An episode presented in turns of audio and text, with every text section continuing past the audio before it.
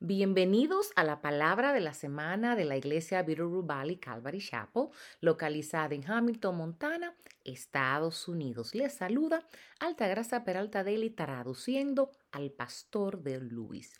El mensaje de esta semana se titula ¿Cómo manejar la crisis de la duda y la incredulidad? Y se enfocará en, el libro de Éxodo capítulo 13, en los versículos del 17 al 19 y en Éxodo capítulo 14, en los versículos del 13 al 21. Y te pregunto, ¿cómo manejas la duda y la incredulidad? En Éxodo, en el capítulo 14, en los versículos del 13 al 21, la palabra de Dios nos dice, pero Moisés dijo al pueblo, no temáis, estad firmes y ve la salvación que el Señor hará hoy por vosotros, porque los egipcios a quienes habéis visto hoy, no lo volveréis a ver jamás. El Señor peleará por vosotros mientras vosotros os quedáis callados. Entonces dijo el Señor a Moisés, ¿por qué clamas a mí? Di a los hijos de Israel que se pongan en marcha. Y tú levanta tu vara y extiendes tu mano sobre el mar y divídelo. Y los hijos de Israel pasarán por en medio del mar sobre tierra seca. Y aquí, yo endureceré el corazón de los egipcios para que entren a perseguirlos, y me glorificaré en Faraón en todo su ejército, en sus carros, en su caballería.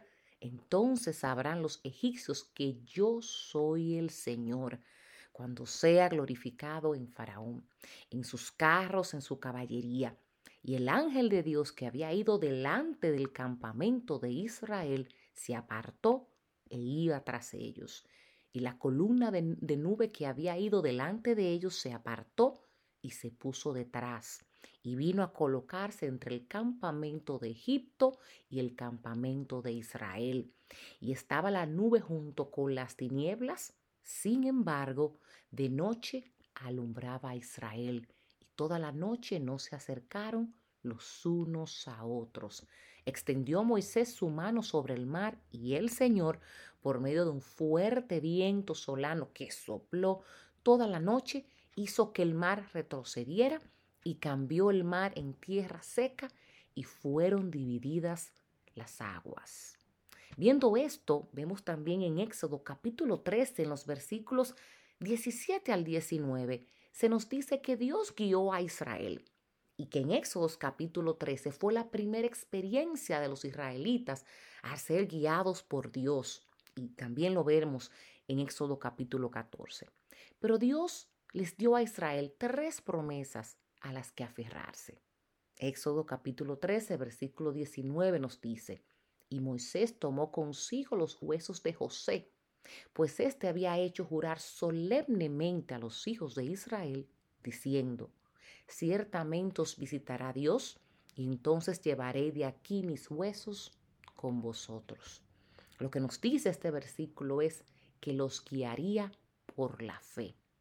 Los huesos de José eran un testimonio de la confianza de un hombre en las promesas de Dios más allá de lo que podía descifrar o ver con sus ojos.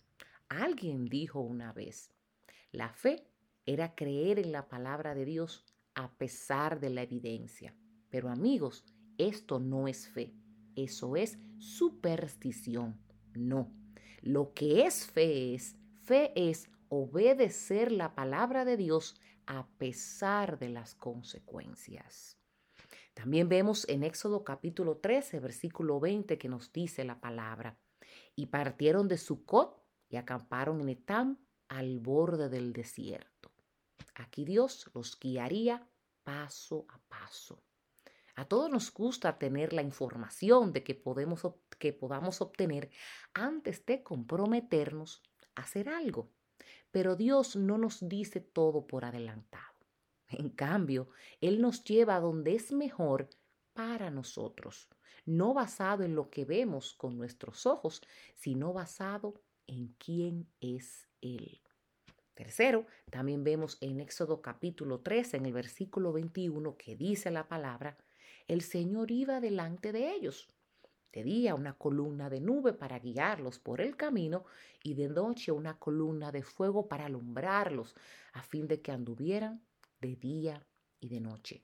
Aquí Dios, Él, los guiaría con su presencia. Hoy no tenemos una nube de día y un fuego de noche que nos indique a dónde debemos ir. No, tenemos algo, algo mucho mejor que eso. La palabra segura de Dios.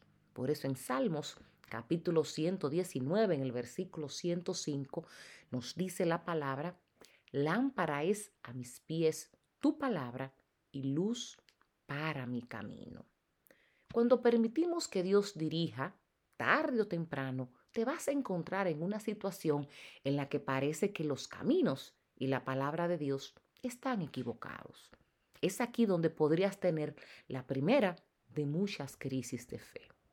En Éxodos, en los capítulos 14, como lo vimos anteriormente, pero ahora específicamente en los versículos 13 y 14, Moisés le da a los israelitas, israelitas cuatro instrucciones claras sobre cómo manejar las crisis de la duda y la incredulidad.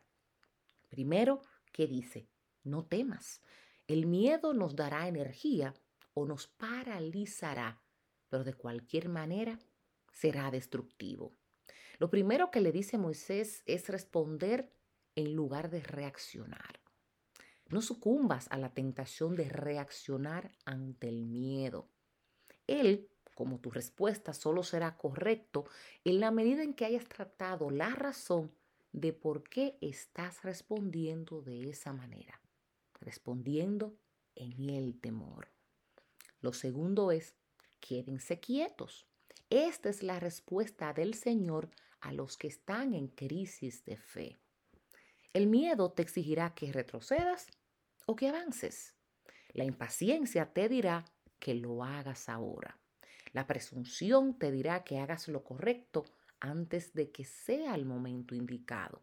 Pero la fe dice estar firmes y mientras estás firme, quédate quieto todo lo que Dios nos pide que hagamos en Cristo en un momento difícil es estar firmes en su victoria.